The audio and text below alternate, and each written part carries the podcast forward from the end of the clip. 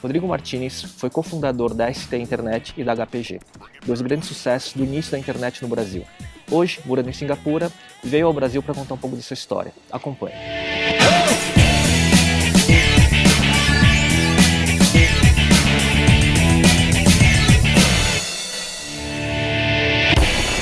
Obrigado pela sua presença e a primeira pergunta é dessa história tão longa que você tem empreendendo, o que você fazia antes de empreender? Conta um pouco sua história. Antes de mais nada, Léo, muito obrigado pela oportunidade. Eu já faz muitos anos que a gente não se vê e estou muito contente de estar aqui e poder contribuir também para o ecossistema empreendedor brasileiro, né? Olha, eu, eu a, minha, a minha história empreendedora começa um pouco por, por algumas escassezes que eu passei na infância, né? Eu, eu lembro de um fato bem importante, que foi em 86, quando era Natal, e tinha um carrinho controle remoto da, da Estrela, Maximus parece que chamava. O Pegasus e o Maximus. É, então, era esse daí. Então eu queria, eu queria esse, esse carrinho pro Natal. O que, que uma criança faz? Chega pro, pro pai e pra mãe e fala, mãe, eu, eu posso ter esse carrinho controle remoto pro Natal? Minha mãe falou, filhos, sinto muito, não dá. É o preço que a gente paga de aluguel, né? Naquela, naquela época quem tinha esse brinquedo era filho de milionário, né? Então, isso causou um problema para mim. Tinha uma escassez e eu, eu tive que me virar. Como é que eu posso ter as coisas que eu quero na vida? Eu tenho que, I have a, como fala em inglês, né? I have a problem worth solving, né? Era um problema particular meu. E eu comecei montando computador. Não sei se vocês lembram na década, no final da década de 80, começo dos anos 90, época do, do PC XT, PCAT, 386. Eu, era, eu sempre fui entusiasta da informática e eu vi que não só eu podia montar é, computador para mim mesmo, mas eu podia montar e oferecer isso como um serviço. Então, essa foi, vamos dizer assim, o começo empreendedor.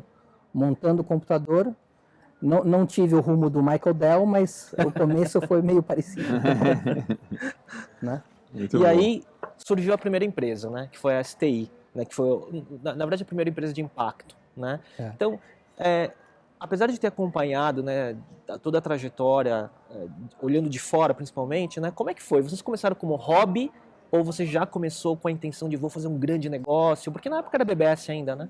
É, essa é uma boa pergunta. E, realmente na época, é, começo dos anos 90, era BBS era um hobby mesmo. Quem, quem eram os micreiros, né? E, e interessante foi como começou, né? Como eu falei, eu, antes disso eu estava montando computador.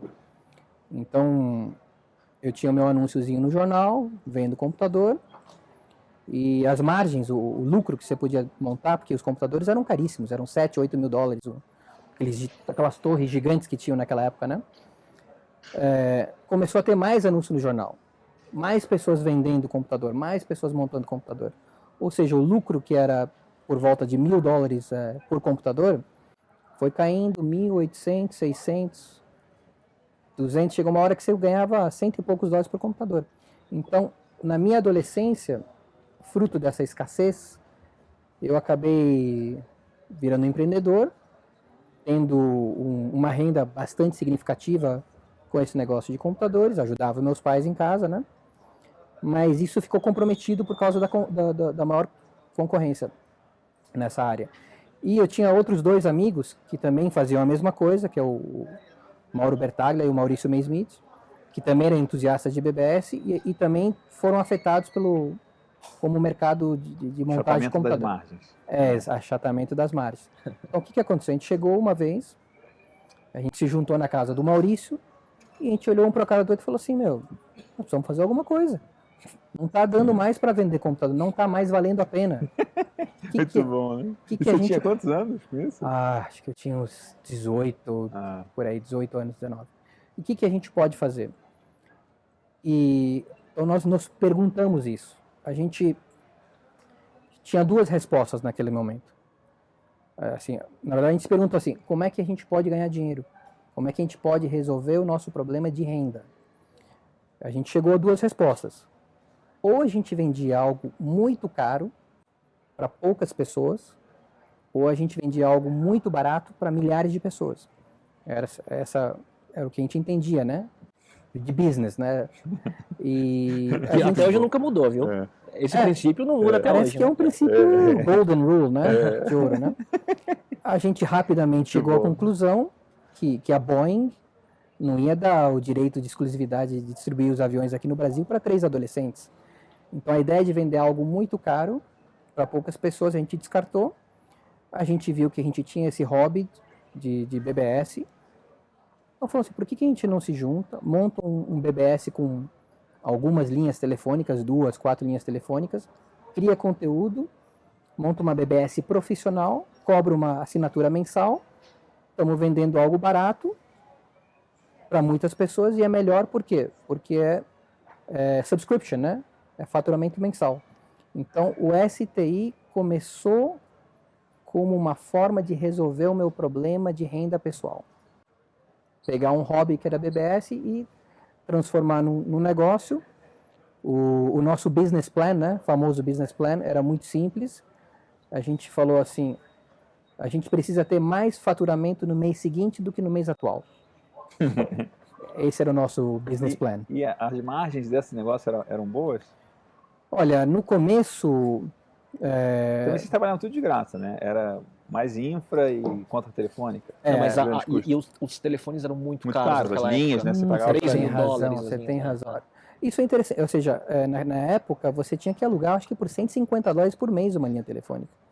Então, a gente tinha um mercado crescente de, de novas pessoas que estavam entrando no mundo da informática e, ao mesmo tempo, o custo da infra foi diminuindo.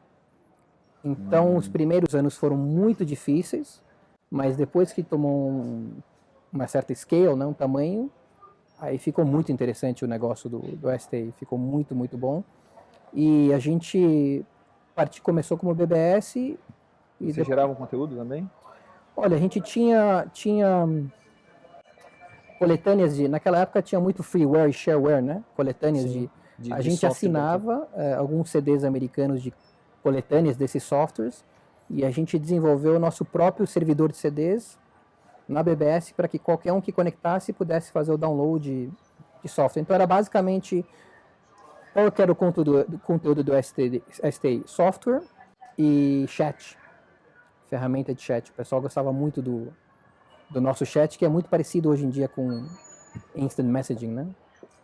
Legal.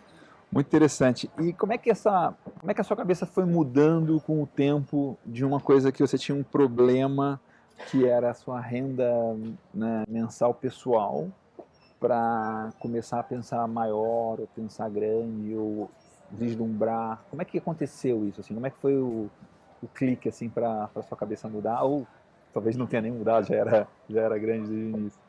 Então, essa é uma boa pergunta. É, se você parar para pensar, o, o, STI não começou com uma, uma grande visão, uma grande ambição. Realmente, começou como nós éramos sim muito ambiciosos, né? É, mas era para resolver um problema pessoal de renda. O, o que realmente mudou é, o meu mindset, mudou minha mente, foi a venda do STI, que foi uma coisa que foi totalmente inesperada. Eu, eu, eu falo isso para o personagem assim, eu não comecei o STI com é, a intenção de vender o negócio. É, assim, é, nem sabia Nossa, que era possível isso. Eu nem sabia que existia isso. Não, não sabia que, que, existia esse mercado de M&A, né? Mas é, pelo fato de a gente ter criado algo que é, teve a magnitude do STI, que foi eventualmente ser o quarto maior provedor de acesso do, do Brasil, atrás do, do UOL, da, o Mandic também estava ali, né? Claro, né? O Mandic. E eles vieram nos procurar. O Mandic tem uma história engraçada. É, eles também têm. Então, eles, eles vieram dos Estados Unidos, a, a PSINet, que era um provedor mundial. Eles estavam num acquisition spree, né? Estavam comprando muitas empresas na região. Eles bateram na nossa porta, fizeram uma oferta e a gente falou, puxa, é, não sabia que isso acontecia, é uma oferta muito interessante, a gente topou.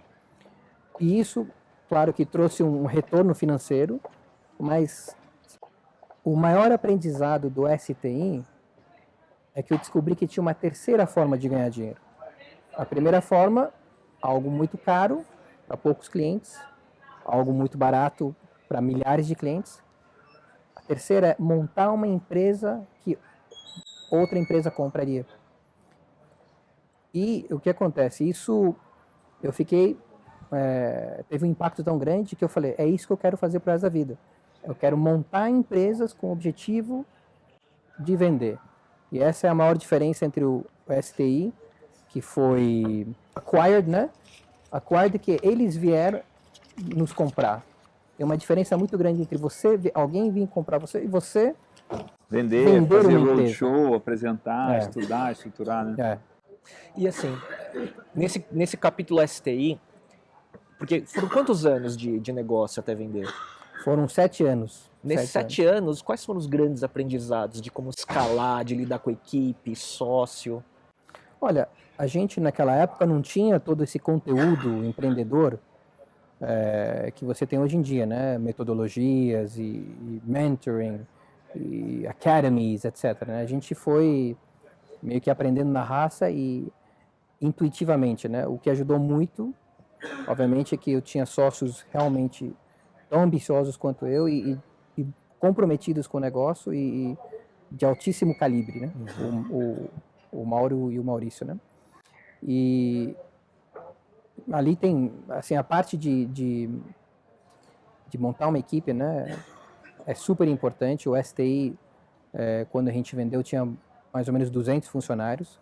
A maioria era, era suporte técnico. Então, você treinar é, era, era super importante. E a forma que a gente fez foi dar, sempre dando o exemplo.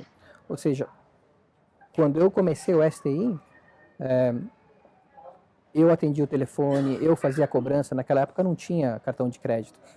A gente pedia para o cliente mandar um cheque pelo correio. Sério? Quando não chegava o cheque, quem que tinha que pegar o ônibus e ir lá bater na porta do, do assinante lá? Era eu. Então a gente foi sempre, sempre o, o Mauro, o Maurício e eu estávamos sempre alinhados. Barriga na, no balcão. É, barriga no balcão e é, a gente falava muito entre si. Eu acho que tinha, é, dali que vinha também o, as coisas que a gente aprendia, porque a gente era muito, interagia muito. Cada, cada problema novo a gente levava para a mesa, ficava lá à noite conversando, embatia, defendia pontos de vista, e desse, desse embate, a gente, graças a Deus, a gente acertou mais do que errou. Mas é, não foi fácil, foram sete anos longos, o resultado foi bom, mas os primeiros anos foram porque, ah, o que, que você está fazendo, Rodrigo? Não, eu tenho um BBS. Quantos assinantes você tem? Ah, eu tenho 200 assinantes. Pagando quanto? 5 dólares por mês. Ou 5 reais. Não é um business, né? Então, até chegar numa escala que, que fez diferença, a gente demorou um pouquinho. Interessante. Você falou de construir empresas que são vendáveis é, de uma forma bem resumida, assim, o que é uma empresa vendável para você? O que que, quais são os elementos que precisam ter em todas as empresas que você vai construir, está construindo hoje ou vai construir para frente? E eu vou emendar nessa pergunta, aí pós-STI, quais foram essas lições que você levou com esse mindset para construir seu próximo empreendimento, que foi o HPG? Né? O que, que você fez diferente? Então, o, o que eu aprendi é que a minha ideia não era o importante mais importante é o que, que eu poderia criar que alguém, uma empresa maior, gostaria de comprar. Então, o exemplo, a analogia que eu uso lá na, na em Singapura, Malásia, Vietnã, para falar um pouco disso é: imagine se é, eu chego e te dou um terreno, terreno grande, sei lá, muito grande, na, na melhor área da cidade. E eu falo para você, ó, você agora vai virar é, desenvolvedor de real estate, né? É, criar, construir consultora, você vai montar uma consultora e faça, faça disso um negócio de sucesso. Que tipo de casa você vai construir? A casa que, ah, eu gosto, gosto de casa, sei gótica, cabana. Não, você tem que entender quais são os, as forças do mercado que estão movendo o mercado de construção, né, imobiliário é, que tipos de famílias moram naquela região. É, casais jovens com crianças pequenas, famílias maiores. Que tipo, quando você, quando uma família dessas vai pegar um empréstimo no banco, qual que é o, qual que é o ticket do, do, do empréstimo que é mais fácil de obter, mais se você consegue aprovação no banco mais rápido. Então você tem que entender até o, que tipo de decoração, que estilo de casa o pessoal gosta. Neoclássica, enfim, cores. Então você como, como, como consultora, você vai fazer a sua lição de casa, vai entender quais são as forças do mercado e aí você vai construir o seu condomínio lá para vender com as casas do tamanho certo, com a cor certa, com a decoração certa, o estilo certo, visando que sejam uma consultora é, de sucesso, né? Então a pergunta é, por que que na hora de montar uma, uma startup, no caso de internet, por exemplo, precisaria ser diferente? Então você tem que entender quem são os players, quais são as forças, os movimentos de mercado que está que tá tendo em M&A.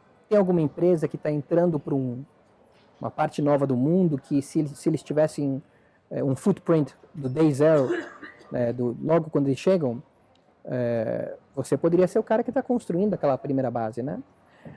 É, então, no, no, caso específico do HPG, eu vou, vou, explicar o que aconteceu. No caso específico do HPG, a gente se reuniu, o, mais uma vez o Mauro, o Maurício e eu, a gente entendeu uma coisa muito importante, que é o, o valor de você ter um time de altíssimo calibre. Isso é a coisa mais importante que tem. Onde que estavam os nossos novos team players? Nos funcionários do STI. Então a gente pegou é, alguns funcionários nossos e a gente começou a fazer esse embate, como se fosse brainstorm. brainstorm. O uhum. que, que a gente pode fazer que alguma que empresa que a gente poderia criar que outra empresa compraria? O que, que, que, que vai, o que, que vai acontecer no futuro? Qual que é a mudança que, que vem por, por aí? onde que a bola vai, né? Exatamente. E aí o que foi que a gente identificou? A gente identificou que é, mídia, é, online advertising, propaganda online, naquela época, era praticamente irrisório, e propaganda offline, é, TV, rádio, jornal, etc., é isso aqui. Então a nossa visão foi que é isso aqui que vai acontecer no mundo nos próximos, sei lá, X anos. Recentemente eu li uma matéria que parece que esse ponto onde a online vai superar a TV nos Estados Unidos está chegando, ou aconteceu agora faz poucas semanas, ou está para acontecer a qualquer momento. E foi aí que a gente entendeu quais eram as forças de, é, no mercado de portais. Ou seja, a gente entendeu que os portais da época, Wall, Ball, Terra, etc., eles estavam competindo pela verba de publicidade online, que naquela época era desse tamanho e que só ia crescer, e a gente sabe como é que funciona. O número 1, 2 e 3 do ranking de audiência são os que ficam com 80% dessa verba que cada vez vai crescer. Então aí foi aí que a gente entendeu qual que era o famoso value driver. Qual que era o value driver para essas empresas? Era Sim. ranking de audiência. E a gente chegou à conclusão que se a gente criasse um, um, uma empresa de internet com uma posição do ranking muito favorável, tipo entre os cinco primeiros, qualquer um deles iria querer comprar a gente. Então, o HPG foi criado para ser está entre os top 5 é, internet properties da época. A gente não precisou ir atrás. A hora que o HPG começou a aparecer no ranking 12, 9, 8, 7, 6, eles já estavam batendo na nossa porta. Então a gente criou exatamente o que os grandes players precisavam para a estratégia de negócios deles. Essa que é a grande diferença e permitiu que o HPG fosse comprado 13 meses após o lançamento. Se você pegar a história toda, são 18 meses, num valor três vezes maior do que o STI. E aí, Rodrigo, só conhecendo a história, eu queria que você falasse duas coisas. Uma, aquela história assim, com os aprendizados da STI, vocês começaram o HPG com o Data Room já no primeiro dia, pensando que se fosse adquirido já estava tudo redondo. E a segunda coisa, é, quais foram alguns gatilhos virais que eu sei que partiram de você né, algumas ideias de até de como que a URL ia ser montada, com nome amigável e tudo mais, que foram precursores e pioneiros lá atrás, que era 99 é que vocês começaram, né? Finalzinho de 99 a gente estava no ideation, Isso. no conception do... Isso. Então eu queria que você falasse essas duas coisas um pouquinho. É. Então, a gente entendeu o que, que a gente precisava fazer. E aí a gente tinha que entender como que nós vamos criar uma audiência, como, assim, como é que a gente vai criar algo que tem um ranking entre os top 5? Precisa de conteúdo. Qual que é o modelo usual que tinha de conteúdo naquela época? Bom, Terra contratava vários jornalistas, né? Então, o pessoal criava conteúdo. Mas teve uma coisa que a gente, uma decisão que a gente tomou. Pelo fato da história do STI ter sido tão sofrida, apesar de ter tido um bom resultado no final, a gente falou, oh, meu, não, não quero fazer isso de novo. Eu quero fazer Diferente. qual que é a maior empresa que eu posso construir no menor tempo possível, com o mínimo de investimento de tempo e dinheiro. Então, contratar toda uma grande equipe de jornalistas não, não afinava com essa, com essa visão, né? essa estratégia.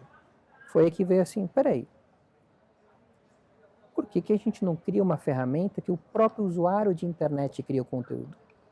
Hoje eu descobri que isso aí chama Sim. crowdsourcing, Você né? inventou o crowdsourcing, você não inventou o nome. É, exatamente. então a gente entendeu que tinha um modelo que permitia que as pessoas criassem páginas né, de internet, que era o famoso GeoCities.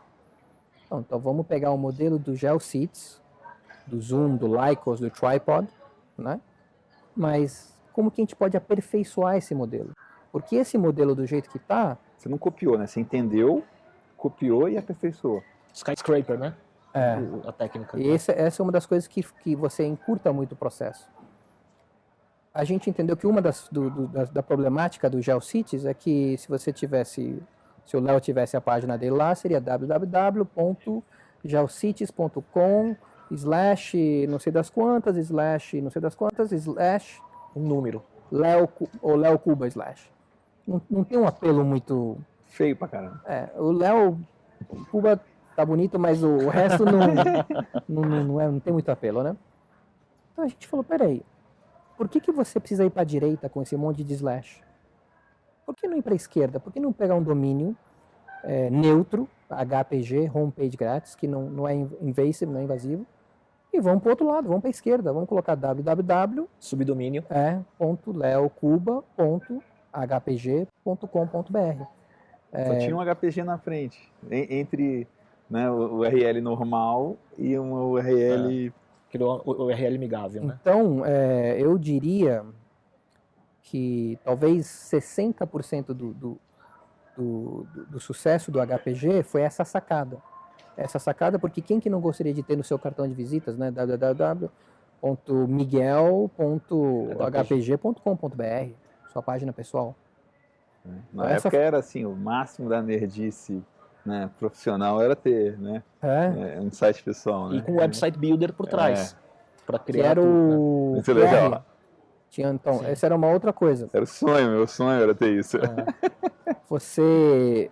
Porque qual que era a realidade? No fundo, tudo bem, tinham pessoas criando páginas de internet, mas basicamente essas pessoas eram os webmasters, uhum. os pode se chamar de os nerds. Sabiam codar HTML, Exatamente. aquele HTML bem básico, mas que sabiam mexer naquilo. Então, o sucesso do HPG foi pegar algo de valor que um número limitado de pessoas usavam, enhance aquilo, né? melhorar, é, tirar o atrito. Era um serviço gratuito.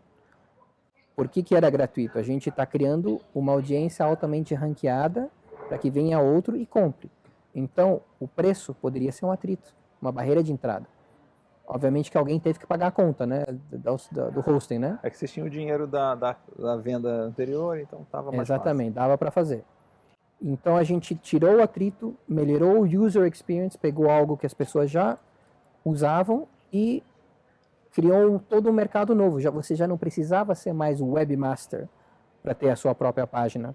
Você, qualquer um, em cinco minutos, com o nosso assistente de criação, tinha sua primeira página web. Eu, eu recordo, é, eu estava tomando café, acho que foi na Alameda Santos com, com o pessoal, não lembro exatamente aonde, mas estamos tomando um cafezinho ali, né? E aí para uma van, eu dou uma olhada para a van, www.flores.hpg.com.br. Nossa, que legal. Aí eu fui até dar uma olhada, o cara tinha umas fotos lá dos arranjos, e o número do celular dele. Então não tinha cart, não tinha PayPal, não tinha nada disso, mas era um um e-commerce, vamos dizer assim, meio jurássico da época que a gente, então a gente realmente, vamos dizer assim, abriu a porteira para que todo mundo pudesse ter sua própria página é, pessoal ou, ou de e-commerce. E tinha uma outra coisa interessante que, que era um diferencial nosso. Por exemplo, é, o Terra, na época, ele era muito bom em notícias. Né? Os fatos né? Da, da, da, corrida da Ferrari, sei lá, ganhou timing, o tempo foi esse, aquele. Mas se você queria encontrar os, os entusiastas, os amantes de Ferrari, www.euamoferrari.hpg.com.br. Então a comunidade, os entusiastas estavam lá. Então basicamente o, HPG foi criado para ser uma, um digital asset de internet altamente ranqueado que usou crowdsourcing para criar o seu conteúdo e acabou virando um portal. Né? A gente crowdsourced um portal de internet e em junho de 2001 nós chegamos à terceira maior audiência de internet do Brasil. Tem uma coisa que, que é muito interessante que é o timing, né? Tem, tem certas coisas que você não consegue controlar. A gente não tinha como controlar o advento do, da, da medição da internet, que era o Media Metrics e o Ibope, Ibope Net Ratings, né? Uhum. Mas coincidiu que a internet começou a audit, ser auditada como corresponde, né? Como, como deve ser feito. E isso beneficiou muito a gente porque... Ficou claro que vocês estavam muito exatamente, bem posicionados. Exatamente. E, e, Rodrigo, assim, você acha que com... Eu vejo tudo que veio depois e hoje a sua participação no mercado do Sudeste Asiático e tal, você acha que com esses dois grandes eventos você decifrou a fórmula de como construir startups de alto impacto com crescimento rápido e com valor de mercado? Como que você vê isso? E qual, quais os drivers e os valores que você vê que são fundamentais no empreendedor para isso acontecer? Olha, eu acho que tem várias formas de você, né, tem como é tem uma tem um ditado que diz que todos os caminhos levam a Roma, né? É, eu acho que tem alguns caminhos que são mais longos, alguns caminhos que são mais penosos, alguns caminhos que tem uma série de armadilhas, né, no meio do caminho, sei lá, areia movediça, etc. Eu, a minha natureza é de buscar o máximo com o mínimo. Então eu gosto de pegar o atalho. E se pelo atalho eu consigo chegar em Roma, qual o problema? Cheguei em Roma. É, então eu acho que para criar uma empresa de de sucesso na internet, eu tenho uma frase que eu, que eu uso lá em inglês, que é assim: An exit strategy is the greatest value driver for a startup.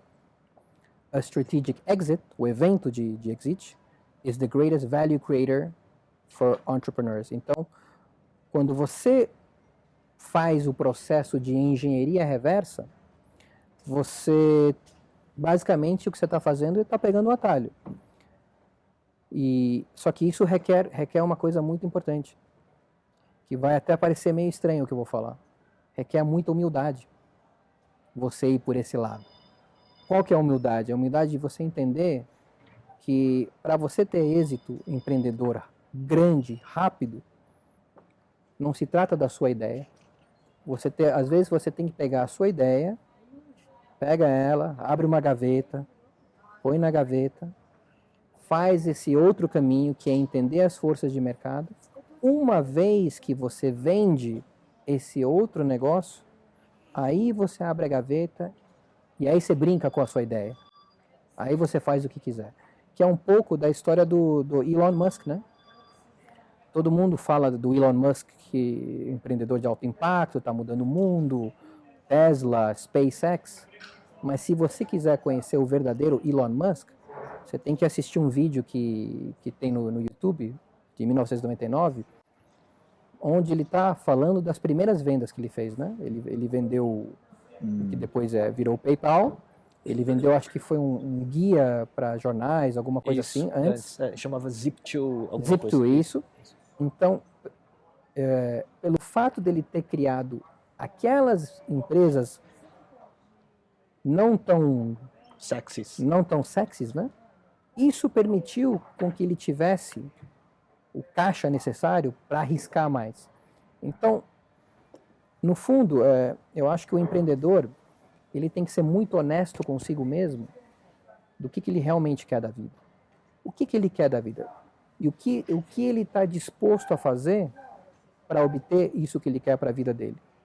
Nem que isso signifique, de repente, pegar a sua ideia, colocar no, na gaveta, fazer algo diferente, obter sucesso ali e depois voltar. Retomar como hoje o Elon Musk está fazendo o que ele mais ama, né? Que, que é tentar levar a humanidade é. para Marte, né? Exploração espacial. Simples. Mas se ele tivesse tentado isso no começo, talvez hoje ele não estaria onde ele está, né? E conta um pouco do uma coisa que a gente está falando aqui em vários momentos é sobre mentalidade, né? Sobre crenças, sobre o que você acredita, em como você acredita. É, como é que você trabalha isso com as pessoas que estão ao seu redor hoje, né? Sócios, parceiros, é, incubados, equipe. Como que você trabalha para construir uma mentalidade, um sistema de crenças mais poderoso para o objetivo que você está buscando? Então, isso é muito importante, porque muitas vezes é, você ataca essa questão de como ter êxito empreendedor é, é, na outra ponta, né, no, no, no, fruto, né, na fruto, no fruto que é gerado. Quando se você quer realmente gerar o máximo de, de sucesso empreendedor, você tem que ir na raiz. Tem que ser root from root up, da raiz para cima. E a raiz é o que você falou, é o sistema de crenças. Né? O sistema de crenças, enquanto o sistema de crenças do empreendedor não for o optimal, não for o ideal, pode obter sucesso empreendedor? Lógico que pode. Só que vai ser mais difícil, vai depender de mais fatores externos, sorte, timing. Quanto mais você puder depender só de, de, do, do, seu esforço, mais controle você tem, né?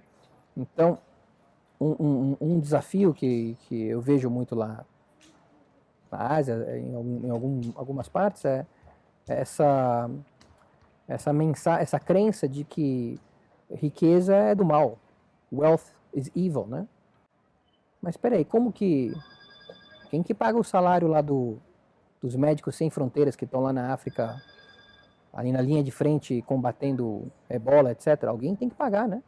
Quem que paga o petróleo do, do Save the Whales lá, Salva as Baleias? Muito provavelmente são doações de pessoas que têm uma condição que lhes permite isso, né? A soma disso. Então, eu acho que o que facilita muito é a pessoa identificar o why, o porquê, por que que você, qual que é o grande motivador, por que que você, o que você quer obter para si, para si, para sua família, é, como resultado do seu êxito empreendedor. Quando as pessoas são honestas consigo mesmas sobre as suas metas pessoais, aí o, todo o ser meio que se volta para a obtenção dessa meta. Se a pessoa por um lado, ela, ela fica com esse pensamento, não, riqueza é do mal, wealth is evil, e, ao, e também ao mesmo tempo quer empreender, o cérebro, que nada mais é do que um, computador também, né? Ele está recebendo é, sinais distintos, né? Mixed signals. Ele não, não vai performar, é, não vai contribuir para a pessoa obter essas metas. Então, eu, eu sempre tento instigar nas pessoas, os incubados, assim, quem é você? O que, que você quer para sua vida? O que, o, que, o que te desperta o desejo de, no final das contas, tem que pagar um preço. As pessoas só vão pagar um preço, o sacrifício de tá ali 12, 16 horas trabalhando por dia. O Léo, eu sei que ele, para montar o que ele fez também, teve que ralar bastante, né? Estamos então, rolando. Então, é, enquanto a pessoa não tem um, bom, né? É. no fundo, você tem que ter aquele seu driver pessoal. Qual é o seu driver pessoal? Quando a pessoa identificou isso, aí ela está mais sujeita é, a aprender, está mais aberta a aprender, na verdade. Né? Então, é isso que eu começa por aí. Com certeza. Rodrigo, e depois do, do, da venda do AKPG, você fez várias coisas e hoje você está no Sudeste Asiático, baseado em Singapura, né? Como é que foi chegar até lá? E o que, que você vê, até juntando uma outra pergunta, o que, que tem no cenário empreendedor é, no Sudeste Asiático que o Ocidente ainda não viu? O que, que você pode contar sobre isso? Então, o, o HPG é, foi essa minha segunda venda. Logo depois eu pode se dizer que eu entrei num período sabático é, estendido. eu fui fazer as coisas que realmente é, eu gostava, viajar o mundo, até participei das mil milhas de Interlagos, é, né, montei um carro de corrida. Uma Porsche, né? É, tinha um Subaru Impreza, um Porsche. Eu, eu fui desfrutar a vida depois de praticamente 10 anos empreendendo, se você somar os dois, né? E realmente eu, eu, eu confesso que eu estava meio acomodado. Né? Eu estava eu tava dentro de uma zona de conforto de novo. E, e, tem aquela frase, né? Success is out of the comfort zone, né? Então, a minha ida para Singapura, que foi um, uma coisa totalmente inusitada, é, um chamado divino de vai para Singapura. Eu fiz, eu olhei o Google lá, Google Singapura, onde fica? Que país é esse? É um país seguro, um ótimo lugar para você criar filhos, educação de primeira. E aí eu detectei essa nova onda de interesse, esse novo, isso foi em 2011, começo de 2012. Esse novo, essa nova onda de internet. Falei, para lá que eu vou.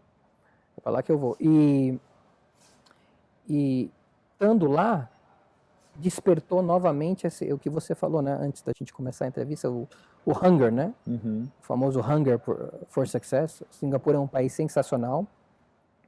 É, o governo realmente, eu acho que ele, às vezes até uma mãe, não só na parte burocrática, que é muito simples, você abrir uma empresa e tudo mais. É, tem muito capital disponível. É, muitos programas de incentivo do governo, que obviamente é, tem que ser usado com sabedoria, né? Essa que é a questão, né? Você tem que você, tem, você não pode dar para um, um, filho adolescente um cartão de crédito sem limite e falar, ó, fica à vontade.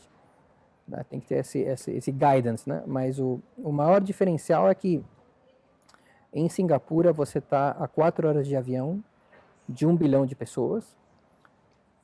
Um, tem um, um, bilionário americano que chama Jim Rogers, hoje mora em Singapura já faz muitos anos. Ele, ele falou uma coisa muito interessante. Ele falou assim: se você era inteligente em 1807, você mudava para Londres. Se você era inteligente em 1907, 907, você mudava para Nova York. E se você era inteligente, se você é inteligente, em 2007 você muda para a Ásia. Então eu cheguei lá em 2012, mas ainda cinco anos dentro de um ciclo de 100 é no comecinho. É, em termos de, de, de, classe média, o crescimento assim tem camadas, né, menos é, favorecidas da população que estão realmente se tornando classe média de verdade, tá, com poder aquisitivo essa classe média quer produtos, quer serviços.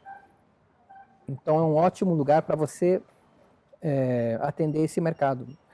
Você tem a Indonésia, que é um país com 200 milhões de habitantes, que alguns chamam da nova China.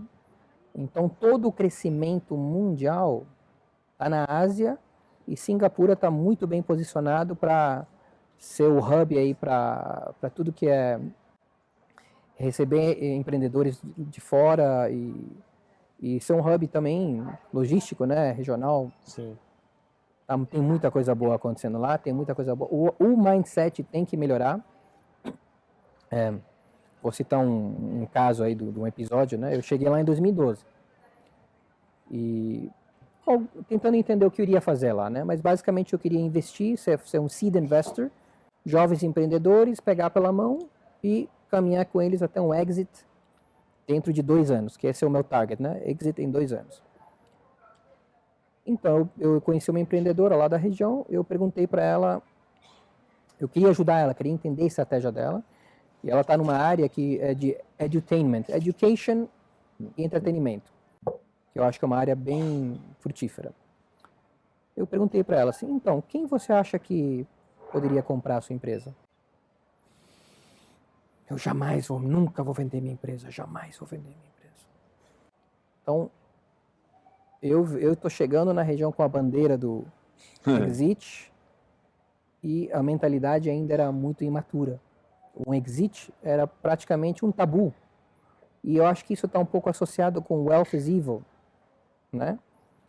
Se você fizer o fast forward, avançar para hoje em dia, nesses três anos, você teve grandes exits como o Viki, que é um portal de novelas asiáticas com subtítulos crowdsourced, subtítulos, comprado pelo Rakuten por 220 milhões de dólares, alguma coisa assim. Uma série de outras aquisições menores em Singapura, 60 milhões, 20 milhões. Então o pessoal falou, olha só, esse negócio de exit até que é bem interessante, né? Então, é, eu acho que os próximos 3 a 5 anos vão ser sensacionais lá. E eu estou muito contente de estar tá lá empreendendo novamente, né? Com fome de empreendimento, com fome de sucesso. E, e aí conta essa história. O que, que vem pela frente, então? O que que o que está fazendo hoje? E o que, que você pode contar? E o que, que pode tá. ser falado para o público? Olha, eu eu acredito muito naquela naquele ditado aqui do Brasil, né? em time que está vencendo não se mexe. Então eu, eu tentei, enquanto eu morava no Chile, ir para outros lados, food and beverage.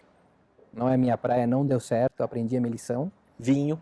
É, o vinho chileno é ótimo, mas eu fui me mexer num negócio de cerveja lá e no final das contas tive que acabar tomando toda a cerveja aqui, as caixas que eu acumulei lá. Mas enfim, essa é outra história.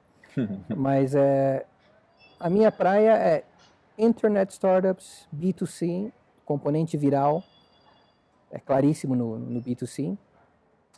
O modelo é, é você pegar, eu prefiro pegar algo que as pessoas já estão usando, enhance the experience, melhorar o, o onboarding, né? melhorar, abrir a porteira, rem, remover Baixa o atrito, é, de preferência colocar uma rampa e levantar ela para o pessoal, a hora que o cara entra, meio que já escorrega e já vira cliente, entendeu? Tirar tudo quanto é atrito. Eu tenho alguns problemas aí, vou falar um pouquinho, né? Alguns problemas aí que, que ainda não estão resolvidos da forma satisfatória, que é o, é o seu filho ver vídeos na internet, né? Que, que pai que fala, daria o browser para o filho e falaria, é, pode entrar no YouTube e ver o que você quiser uma hora, depois de umas três pesquisas, vai aparecer umas coisas aqui do lado que não é bem para criança. Saiu o YouTube for Kids, né, do próprio Google. Eu li uma matéria, não aferi, tá, mas eu li uma matéria que, que mencionava que mesmo assim é, dá margem para aparecer de algumas coisas que podem não ser. Então, não está resolvido esse problema. Essa é uma das coisas que eu vou lançar para resolver esse problema, para que nós que somos pais de família, a gente tem a tranquilidade que o conteúdo que eu, de vídeo que, eu, que o meu filho vai assistir é conteúdo apropriado e que você pode agregar. Você está navegando, você está navegando no site do, do, sei lá, do National Geographic, Mega Construções, qualquer vídeo lá. Você, você vai dar um clique e você vai jogar esse conteúdo para dentro da biblioteca do seu filho, né? Obviamente que vai ter o seu nome, ponto alguma coisa também, que, que tem um apelo muito bom para os pais. Então, essa é uma coisa. E tem uma outra coisa que é, é 100% voltada para o Exit também. Quem que é potencial comprador desses negócios de vídeo? Olha, o, próprio Google, o próprio Google é potencial comprador, o Rakuten, quem é, compra algumas empresas também, o IA, IAC dos Estados Unidos. Eles são donos de várias marcas aí de internet, fizeram spin-offs do TripAdvisor, etc. Mas tem uma outra coisa que a gente está fazendo especificamente para o Twitter também. Né? O Twitter está é, tá começando a comprar empresas na Ásia. E então nós estamos fazendo algo para para dar aos usuários do Twitter o que eles mais querem, de uma forma muito rápida. Então tem algumas coisinhas saindo aqui nos e próximos Você não vai falar, meses. obviamente. A gente vai, vai, vai ter um momento vamos certo. Vamos acompanhar. Vamos, vamos acompanhar. Vai ter um momento certo. Mas e é isso. Que dicas você pode dar para quem está montando uma empresa é, com esse plano de ter o exit? Assim, o que, que, que detalhes que você cuida para que isso sempre é, favoreça e não atrapalhe no momento de você fazer uma, uma venda? Olha, a primeira coisa é estar tá sempre lendo, lendo notícia. Esse, todos, todos, né? TechCrunch, TechNasia, né? Todos os sites de, de notícias sobre a internet. Está sempre lendo, lendo. Man in the Arena, of course, né? Assistindo os vídeos. Quanto mais input no cérebro, a gente acha que esquece. Eu, é minha teoria. Eu acho que tudo que a gente vivencia, seja lá por qual dos sentidos, é armazenado. E fica lá numa gaveta, empoeirada. Mas tá lá. Quando a gente está numa missão, quando a gente está com um objetivo claro de vida, do que a gente quer, o nosso próprio cérebro pode ir lá numa gaveta e falar, opa, oh, achei um negócio aqui de três anos atrás, um insight, uma dica, né? Pega esse connect the dots, né? Eles falam, né? Connect the, pega uhum. esse, esse dot com esse aqui. Então essa é a primeira dica, né? Tá sempre antenado em tudo. E é, bom, você, todo mundo conhece a história do, do, do Steve Jobs, né? Se você olhar, o Steve Jobs, ele não inventou o tablet, ele não inventou o MP3 player, ele não inventou o smartphone. Quando eu falo sobre isso lá na Ásia, o que, que o Steve Jobs fez? Bom, antigamente você tinha um Palm Pilot, né? Lembra do Palm? que todo mundo teve um Palm Pilot aí. Sim. Você tinha uma foto lá, quando você queria dar um zoom na foto, você tinha que pegar o stylus, tinha que ficar assim, ó, na, no, no mais, né? Do zoom. O Steve Jobs falou, por que não pegar e fazer assim, ó? Então ele, ele é um inovador na experiência, mas ele não criou nada novo. Então, cuidado com isso de criar algo radicalmente novo. Principalmente se for a sua primeira startup. Melhor ver algo que as pessoas já estão usando, mas que dá para melhorar. Uhum.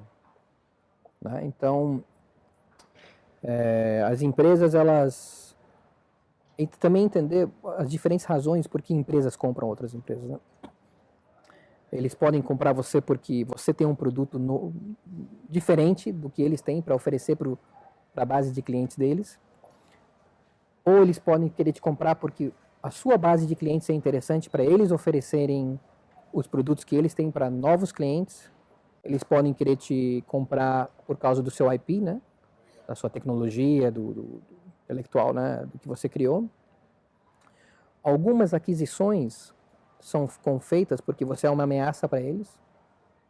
Você virou uma ameaça para o Facebook, a gente sabe que Instagram, né? É, exatamente. Então, você tem que achar aquilo que está mais ao seu alcance, né?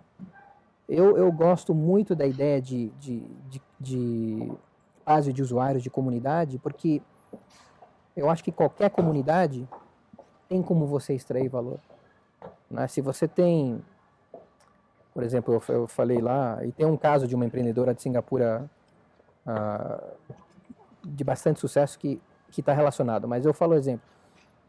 Se você criar uma comunidade online, sei lá, um fórum, alguma, alguma coisa onde as, uma rede social é, só para mães, só para mães, né, falarem sobre amamentação, sobre educar os filhos, etc. E essa base, porque você consegue engajar o pessoal bem, porque você realmente criou valor, você está dedicado a, a, aquele negócio, né? colocou o coração no negócio, você vai criar uma comunidade. Hoje em dia, os números são incríveis.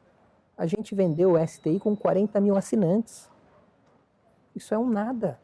Hum. Isso é 40 mil, 40 mil usuários é o que uma startup pode conseguir de usuários na primeira semana, dependendo do que criou e quanto viralizou. 40 mil, nós, depois de sete anos, tínhamos 40 mil assinantes. Então, se você cria uma comunidade, por exemplo, sei lá, mães da Ásia, falando sobre maternidade e tudo mais, chega um momento que isso aí pode ter números tão significativos como 2 milhões. Opa, essa comunidade tem valor. Para quem tem valor? Quem mais se, quem poderia mais se beneficiar em sendo o proprietário dessa esse digital asset? A Procter Gamble? Amper, sei lá. Você entendeu? Então, a atividade M&A hoje em dia tá, meu.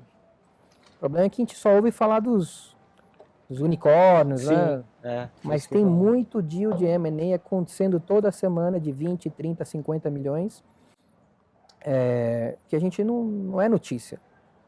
Um, só um, um, acho que uma coisa que vai ser interessante, talvez, não sei se já, já chegou isso aqui no Brasil, mas lá na, na, em Singapura tem uma aceleradora de um amigo meu, chama Joseph, chama Rudy.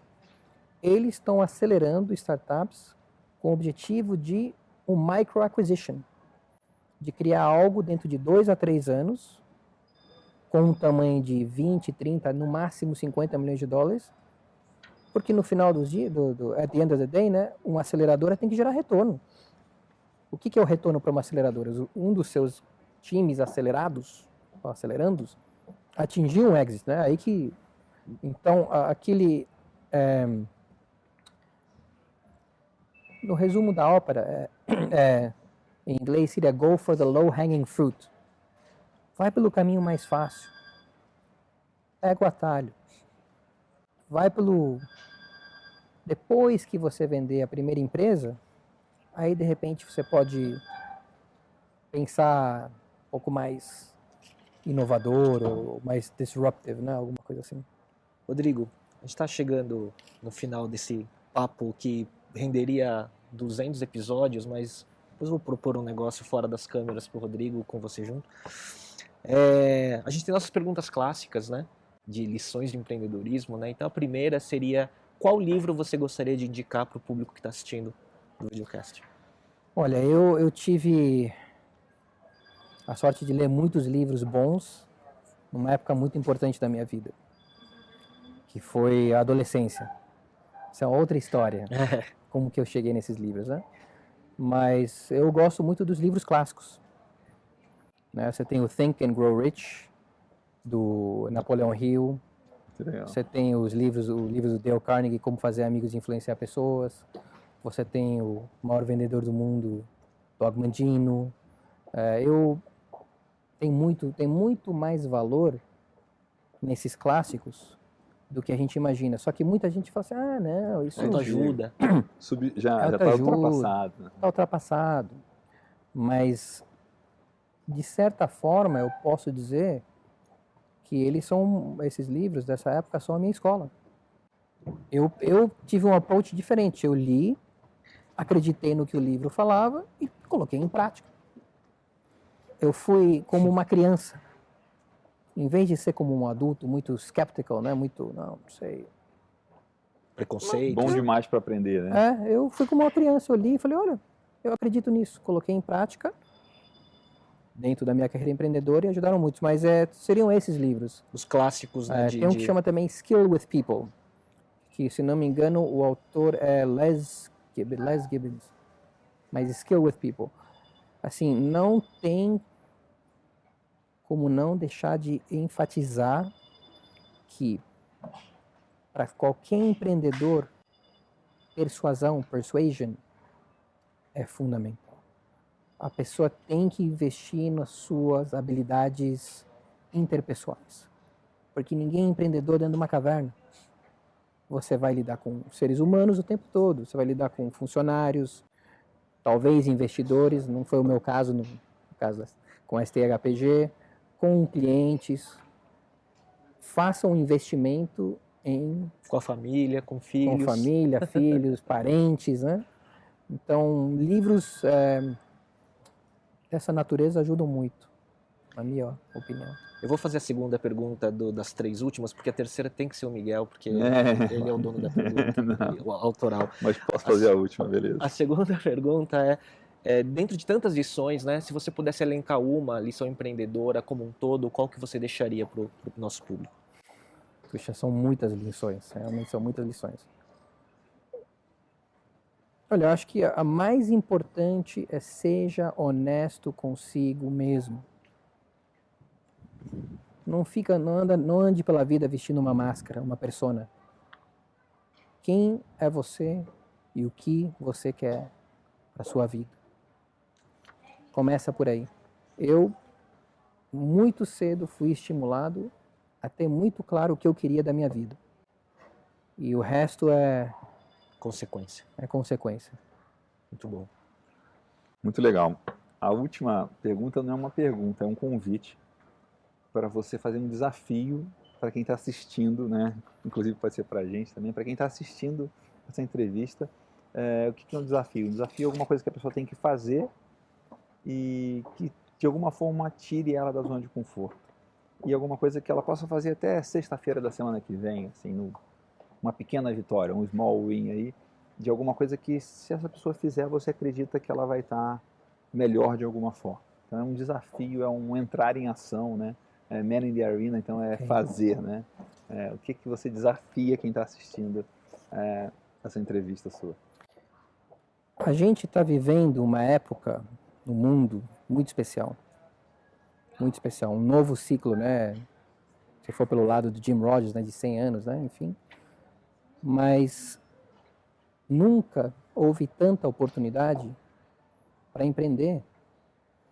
E eu vou até além, não só a oportunidade, mas dentro de muito em breve a necessidade de empreender.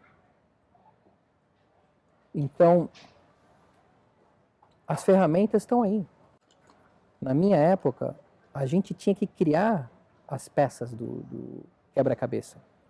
Hoje, muitas das peças do, do quebra-cabeça estão por aí. Então, já estão disponíveis.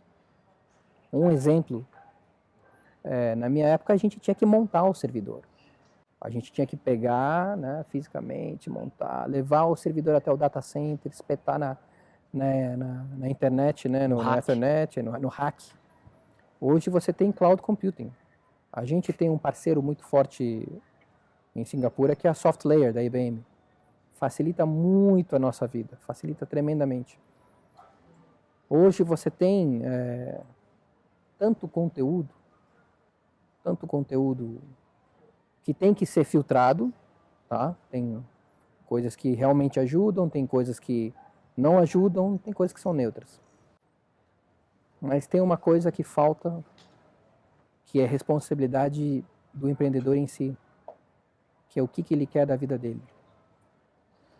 Então o desafio que eu proponho é que a pessoa pegue é o clássico, né? Pega uma folha de papel e escreva ali a minha vida daqui dois anos, a minha vida daqui cinco anos, a minha vida daqui dez anos.